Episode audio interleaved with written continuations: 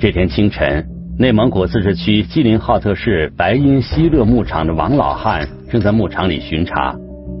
当他走到一处羊粪垛旁时，突然看到了一个人躺在地上。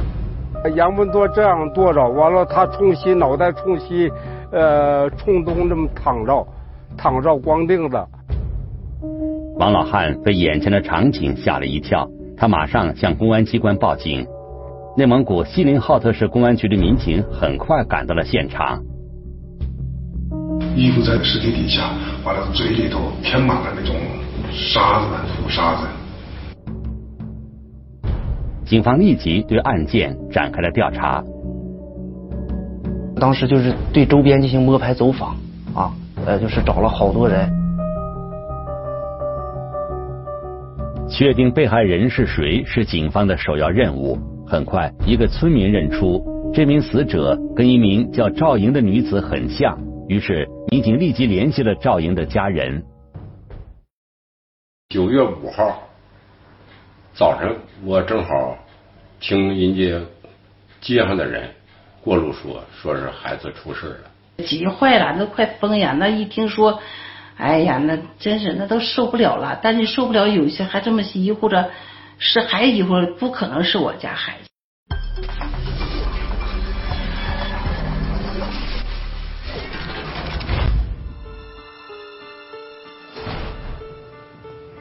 聚焦一线，直击现场。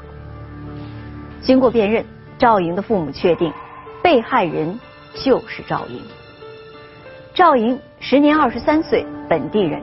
据他的家人介绍，赵莹生完孩子不久，还在哺乳期。二零零一年九月四日的晚上，赵莹将孩子哄睡后，便跟父母说要下楼遛遛弯儿。谁知道这一去就再也没有回来。那么，二零零一年九月四日的这个晚上，赵莹究竟遭遇了什么？一起进入我们今天关注的事件，了解它的来龙去脉。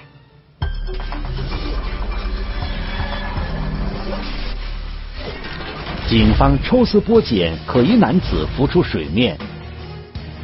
得不到你，也不让别人得到你。我家女儿跟我说，案情扑朔迷离，DNA 检测难觅真凶。绝对不是这个，他可能这个无形价值不是两码事。接连出现的怀疑对象，凶手到底是谁？杀人回忆一线栏目正在播出。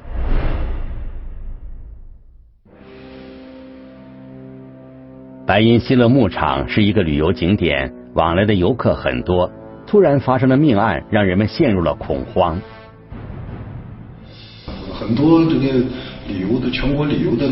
人很多的那个地方，那小地方就是这样的一个一个女女的被杀了以后，那肯定是轰动。赵莹过去在呼和浩特打工，因为生孩子的原因，刚刚回到锡林浩特不久，社会关系比较简单。而据被害人的父母讲，他们也未曾和其他人发生过矛盾。他母亲是医院的大夫还是？医务人员吧，其实好像是那个厂部的工人，有时候也打零工啊什么的那种的。法医的初步勘查结果很快就出来了，赵莹遇害的时间是在九月四日二十点到九月五日凌晨两点左右。被害人身上的财物并没有被翻动，但生前遭受了性侵，极可能是一起强奸杀人案。破案的时候，必须得嫌疑人身这个这个受害者尸体身上的检。物证、生物检材。案发现场位于村庄的边上，几百米外就有人居住。警方推断，在这里进行作案只有两个可能：要么犯罪嫌疑人态度十分嚣张，胆子很大；要么就是临时起意，来不及处理被害人遗体。被害人赵莹的父母说，前一天晚上，赵莹哄睡了孩子，便下楼遛弯了。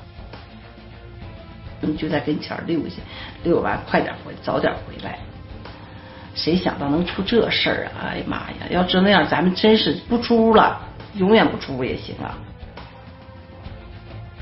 勘查中有一个疑点引起了侦查员的注意：被害人赵莹住在牧场的南边，而他遇害的地方却是在牧场的北边，靠近树林的位置。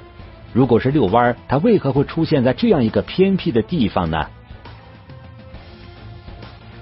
正常的思路是不应该出现的，他不应该出现的。要是白天可应该出现，晚上不应该在那头出现。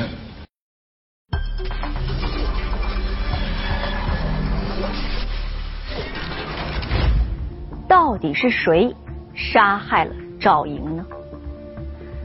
在警方的内部出现了两种意见，一种认为是由于案发的白银西乐牧场属于旅游景点，流动人员较多，治安环境复杂，很可能是外地流窜过来的人作案。另外一种意见则认为，可能是本地人，甚至是认识赵莹的人做的案，因为有证据显示。死者在出门前曾经接到过一个电话，那么这个电话会不会是嫌疑人打来的呢？两种调查路径，究竟哪一个才是正确的呢？我们来听听本案涉及的相关各方声音，解开疑问，还原真相。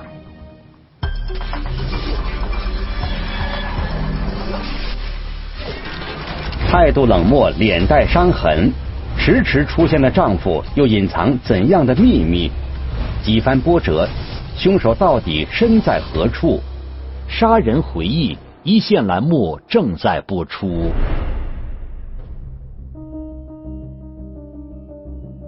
警方决定先从第一种假设入手进行调查。当地正值旅游旺季，每天晚上各家餐馆酒局不断。会不会是外来游客在酒后失去理智，导致了惨案的发生呢？那天晚上，那那那就这个那个馆子里头，就是酒馆里头喝酒的人很多。警方对这些人进行了仔细排查，但是却没有得到有价值的线索。去查了以后都不相印证，这个家里人能作证。在经过大量的调查工作之后，警方没有从外来人员这个角度获得有价值的调查结果。日子一天天过去，警方依然没有找到头绪，案件陷入了僵局，这让被害人的家属陷入了深深的悲痛之中。现在我们老两口这身体都都说了话，全是毛病，就从孩子没了。原来我们都上着班的，啥事没有，这就毛病就都来了。都是在这个一股这个急火上头，你想，尤其一过年过节，你说是我们我们俩呢就难熬了。说话那你说是人家那孩子都回来了，那啥，咱这是那什么？你想那心情，哎呀，都说不上来这个滋味。这让警方承受了巨大的压力，加之当时技术条件有限，基因检验技术还未普及。虽然在赵莹身上提取到了犯罪嫌疑人的生物检材。但案件的侦破工作依然毫无进展。此后，锡林浩特市公安局的领导换了一茬又一茬，可他们一直没有放松对该案的调查工作。二零一八年，警方将该起命案列为重点督办案件，警方不遗余力寻找着案件的突破点。十七年来，尽管这起案件没有侦破，但是警方一直保存着案发时的一些证据。所以就我们就知道这这东西做不了，我们一直是保存着，我找个成熟的说拿出来。警方一直保存着凶手的生物检材，希望有朝一日能够通过这些检材找到突破口。死者的指甲里面遗留了当年嫌疑人的生物组织，俗称就是皮肤。随着基因检测技术不断取得突破，锡林浩特警方觉得破案的时机到了。为了确保检材检测万无一失，锡林浩特警方将本案所有检材于二零一八年六月送往技术力量较强的辽宁省公安厅技术总队。因为这个分长和歪，歪是一种，他是一个这种家族的男性的，完了后。那个长染色体就是那个东西，是一对一，就一个人就是一个人的。我们把这个信息数据跟我们的蒙公安局 Y 染色体数据库进行比对碰撞，然后那边给我们的反馈信息就是，这个 Y 与以顾姓家族比对成功。我们这儿这个希奥特这个家族还没有，这这我们这比这有三百多公里，有个七千里头有一个这家族的 DNA，就跟他符合的。顾姓家族主要生活在距离锡林浩特市数百公里外的一个旗，这似乎印证了当年有些侦查员提出的这是外地人流窜作案的推测。这个顾姓家族的成员中，是不是就有本案的凶手呢？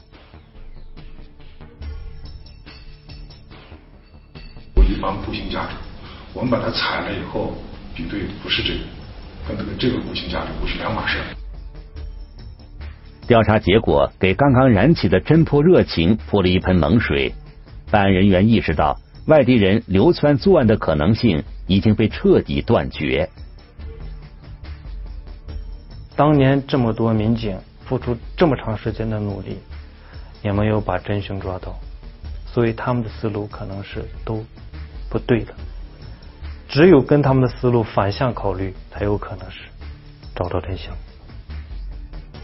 这就意味着杀害赵莹的凶手只能是本地人，甚至是赵莹的熟人。事实上，这种想法早在当年案发之初就被赵莹的父母提到过，而且二老有明确的怀疑目标。这个姑娘呢，回去呢有有段时间。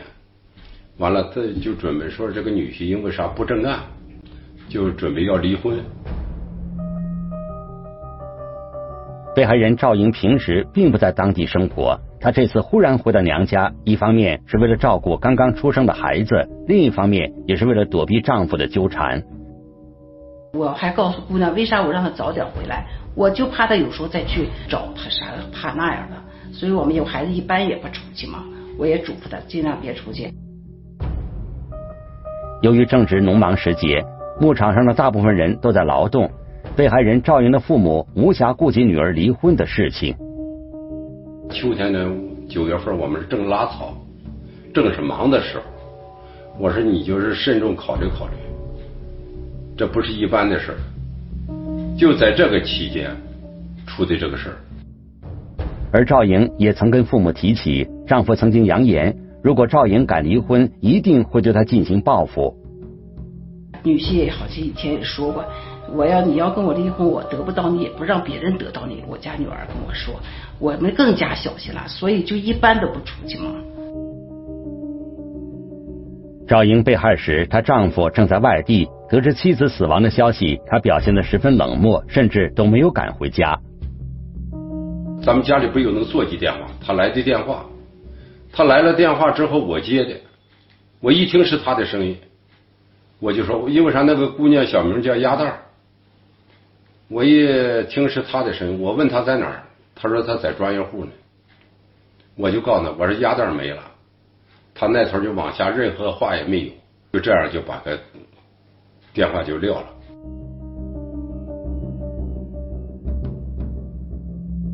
赵莹丈夫冷漠的表现，让赵莹父母怀疑他就是杀害女儿的凶手。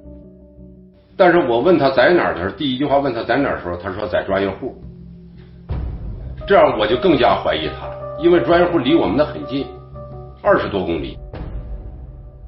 几天后，在赵莹的葬礼上，她的丈夫现身。当赵莹的父母见到赵莹丈夫时，他们更加笃定，凶手就是眼前的这个女婿。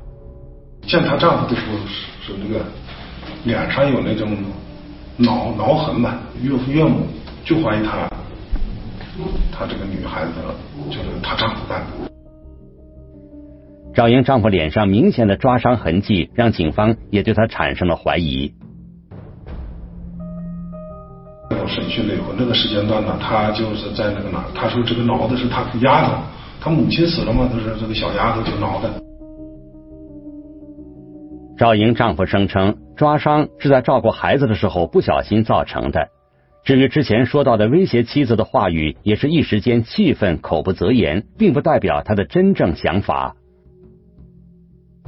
而警方随后的调查表明，事发当晚，赵莹的丈夫和几个朋友在距离现场八公里之外的一个旅游景点聚会。一帮男男女女在那个喝了一晚上酒，在那头野外，知道吧？完了以后，当时那个就就是说喝喝到两三点了以后，他们都睡觉了。当时还怀疑八九里的算啥呀？可以可以骑个摩托车呀，就是骑个马呀，都会去现场。但是，警方经过调查发现，被害人丈夫并没有合适的交通工具。经过这个对他的这个呃侦查以后呢，基本排除了他这个，因为他没有作案时间，从作案时间上排除了他男人。在此之后，警方曾对本地男性进行过大规模排查，但没有发现有价值的线索，这项工作也就此搁置。直到二零一八年，警方明确了凶手必然是本地人的思路，新一轮排查才再度展开。然后我们就把这个当年有怀疑的这些人的全血全部采集，一个不剩。符合这个年龄段的这个嫌疑人，高度怀疑嫌疑人的这个年龄段的这个男性呢，我们都这个打电话叫了以后呢，就唯独这个他这个死者的舅舅不配合。这名不愿配合的男子是被害人赵莹的舅舅，名叫李涛。死者的舅舅那天晚上喝酒了，送朋友，把喝酒两个人喝几个人喝酒完了，跟一个朋友送到一个他女朋女朋友家，完了骑摩托车出来了。那个是出来的时间，跟死者出去这个死亡时间很相符合。于是，民警给李涛打了电话，希望他到派出所协助调查。找到了李某的电话，让我给他打通电话，请他配合，因为他是他们家亲戚嘛，让他过来采集一下信息。李某当天说有事不在当地为由，没有过来。他就说是没时间，老是说不。我我去不了，我都老是说在在哪儿呢，我就户口啊，你的户口什么的，这个社保什么的有关系，这他就不来，我没时间。李涛是一名大货车司机，一向性格孤僻，与别人接触不多。虽然是赵莹的舅舅，但是平时和赵莹一家很少走动。有个群众反映说是吴某有李某有个好朋友吴某，吴某他俩都走的比较近，你通过找他能了解这个，能把那个李某找着了。温某名叫温仁，过去和李涛一样是跑大货车的司机。找见吴某的同时，让吴某给他打电话，叫叫这个李某。温仁的电话果然起了作用，李涛随后来到派出所接受了调查。经过对相关证言的分析，警方认为李涛并非本案嫌疑人。就在这轮排查与当年一样似乎毫无进展的时候，一个关键人物出现了。此人名叫傅波。值得注意的是，在十七年前的第一轮排查中，他曾因无法证明事发当晚的行踪，成了重点怀疑的对象。问他的时候呢，他就说回谁谁谁就他就领着老客收牛收羊了，收羊啊是收马来着，反正是这么个情况。完了他说这个饭店里吃饭出来了以后呢，他说就那个跟老客那个小小旅店旅店里头没地方住，他就出去去找去找别人家住去了。傅波声称九月四日晚上去了一个朋友家住，但当警方找到那名朋友时，朋友却说当晚自己并不在家，而且不知道傅波那晚在哪里。他们家没人，他把门踹开了进去住了，这里头就就解释不了了。他就这个东西是是不是那那就不好说了，就是怀疑，因为傅某是这个经常 那种的有有前科是这样的人嘛，完了就是怀疑他们。傅波有盗窃前科，又无法证明自己当晚的去向，这让他的疑点上升。除了自己以外是。别人没人证明嘛？等那天晚上的活动情况，完了就是吃吃我喝完酒，这是吃完饭晚上跟老贺离开了以后，他没人证明他在在跟谁在一起的证明。尽管傅波无法提供不在场证明，但是在进一步调查中，警方发现傅波对于案件现场的情况十分陌生。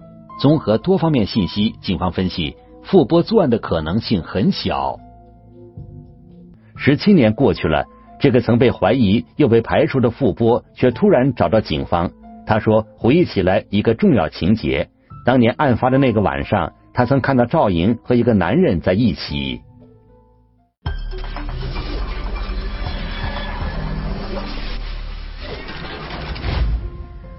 傅波提到的这个人，竟然是在此前的调查中曾经给警方提供过帮助的温仁。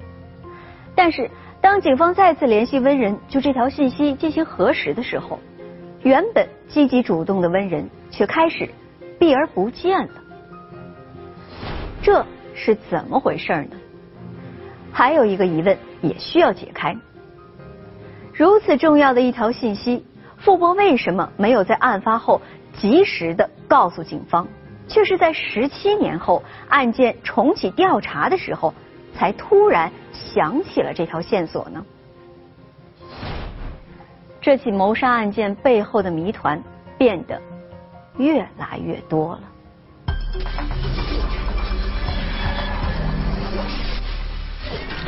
再起波澜，嫌疑人避而不见。明明在这儿呢，他是说我两三天以后回去。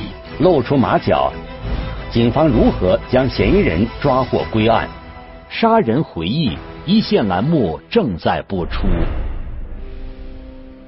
傅波所说的那名男子就是温仁，在案发那天晚上，他曾经见到被害人赵莹和温仁在一起。当警方再次联系温仁时，原本积极配合侦查的温仁开始避而不见。当时不配合。那他当时他绝对不会，他说就明明在这儿呢，他是说我们去阿布扎奇了，阿布扎奇打工了，我两三天以后回去。虽然无法印证傅波提供的线索是否属实，但温仁躲避警方的做法还是引起了民警的警觉。第三天我就给他打电话，他说见见你吧，我就在公安局西边。民警反复联系温仁的行为引起了他的警觉，他在电话中质疑民警的身份。这到底是干什么的？我们是三十一分局的，就是在这个派出所对吧？分分分局的警察，我们就是这个户口这个这个信息核对一下。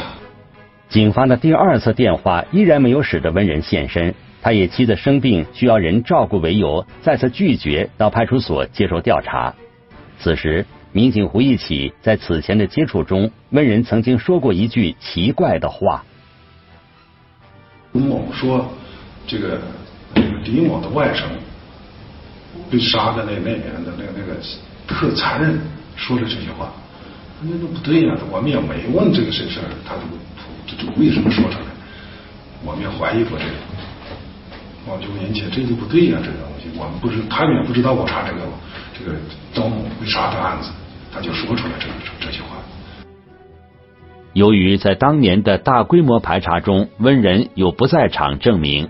所以，当案件调查重启后，警方并没有将温仁纳入调查范围。而当温仁的可疑程度上升之后，警方决定调查温仁曾经留下的 DNA 样本。经过比对，警方确认温仁的 DNA 和被害人身上提取到的男性 DNA 一致，温仁就是本案的犯罪嫌疑人。这个人呢，我还不认识，不熟悉他，因为他家是在老厂部住，我家是在新厂部。因为我们大人就是这么，我在厂子从小长大的，这么多年我们从来不没来往过。哎，知道有这么人，张三李四，但是从来没共过事，没来往。警方通过调查得知，嫌疑人温仁早已辞掉了大货车司机的工作，现在正在一家水泥厂上班。为了不打草惊蛇，警方在抓捕前进行了周密的部署。咱们咱们用不用跟工厂的这几个工厂的什么那个工作人员联系？找两个熟悉的人啊，还是咱们自己就是伪装着进去？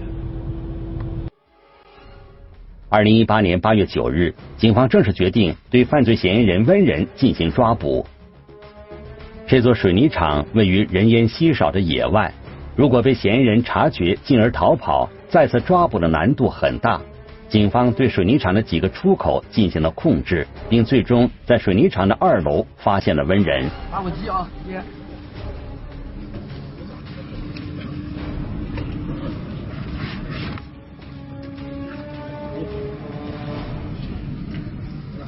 那我就要打个电话。哎，行，好。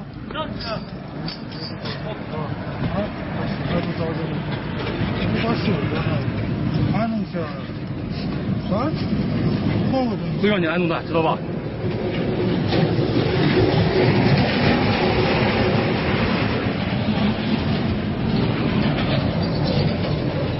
当时我们去抓的时候，他在咱们一个新奥特一个水泥厂上班，他其实。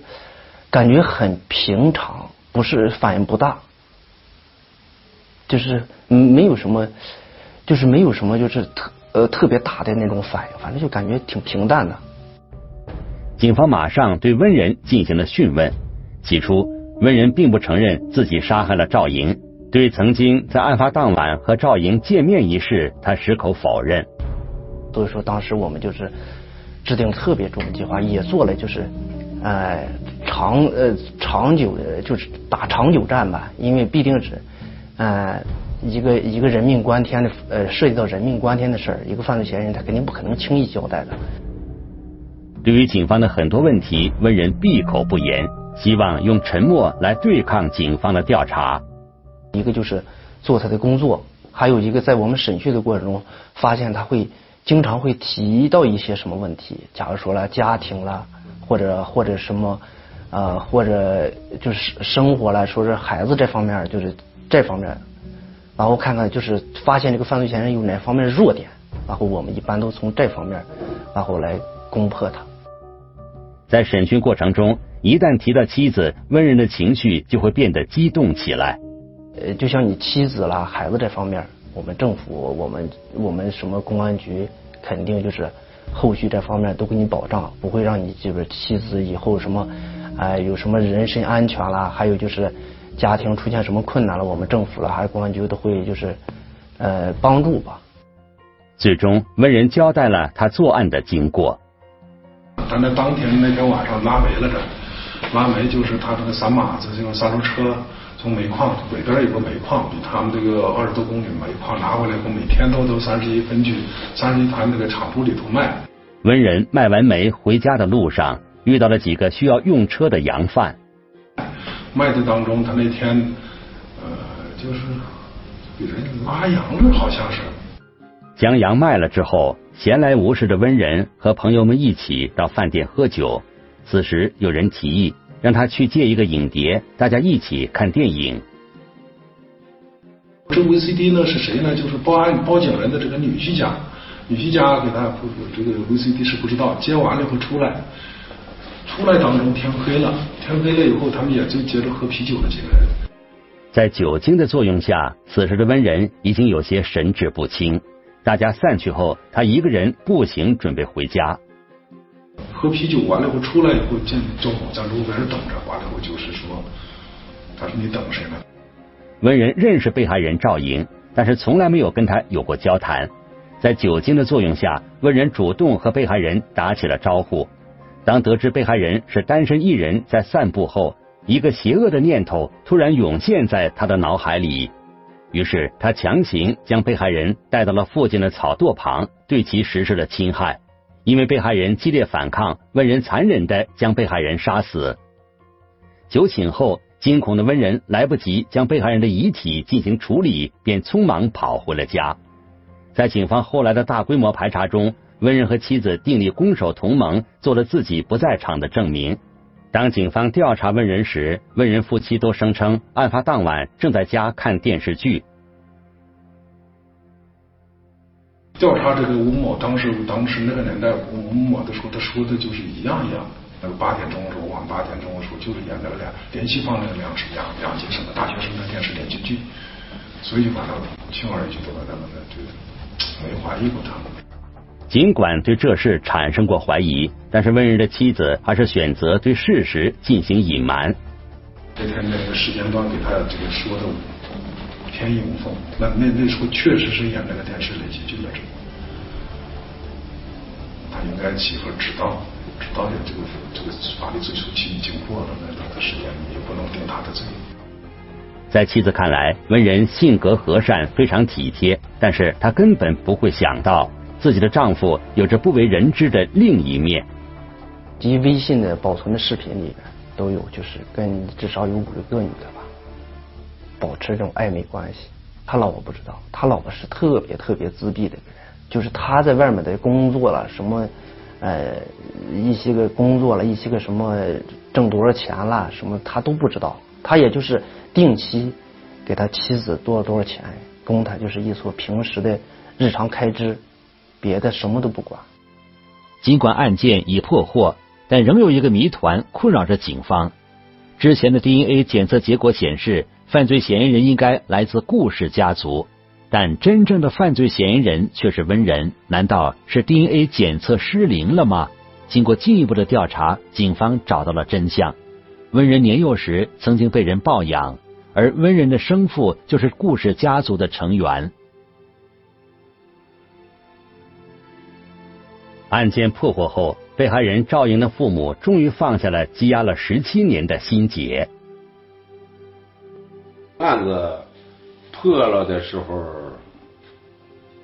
第第几天呀？那是完了，我们老两口子就去了。去了之后，到孩子的坟那儿，完了给孩子买了点吃的，烧点纸，就叨咕叨咕。给孩子说：“你这凶手找到了，是吧？替你伸冤了。赶现在政策好，是吧？尤其人家这个谁，这个色队长，人家对这个事儿呢挺负责的。这不把这些证据都给你留存着，要不这案子也破不了了。反正就是自言自语的，咱们就是心里话呗，给孩子捣鼓的。”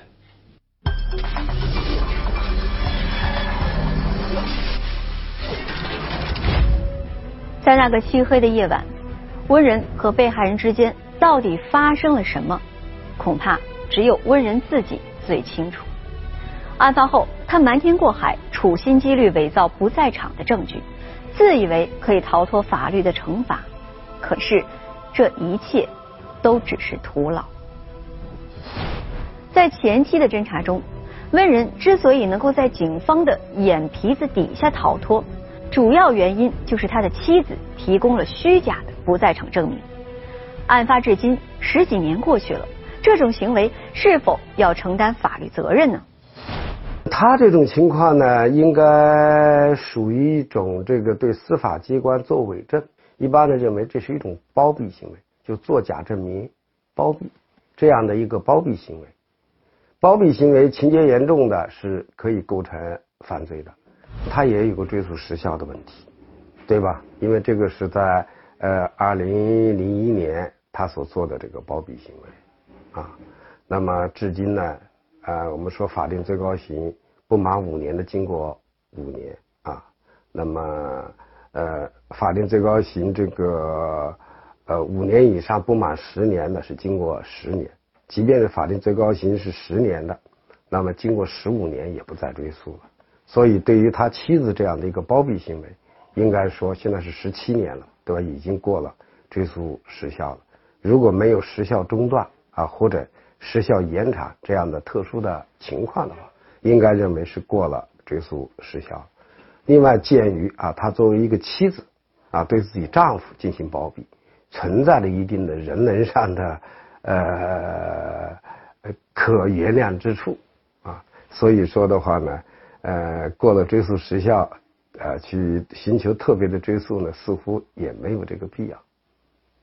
目前，本案已经进入司法程序。